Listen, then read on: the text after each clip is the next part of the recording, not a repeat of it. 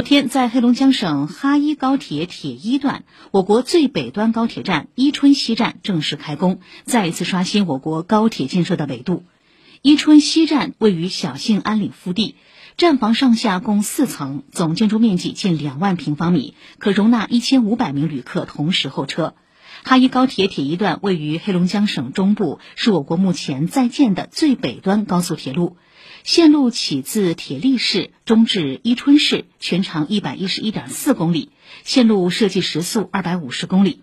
哈伊高铁二零二四年全线建成后，哈尔滨至伊春旅客列车运行时间将由现在的七小时左右缩短到两小时以内，将形成以哈尔滨为中心的二三小时交通圈，拉动经济增长，促进区域协调发展。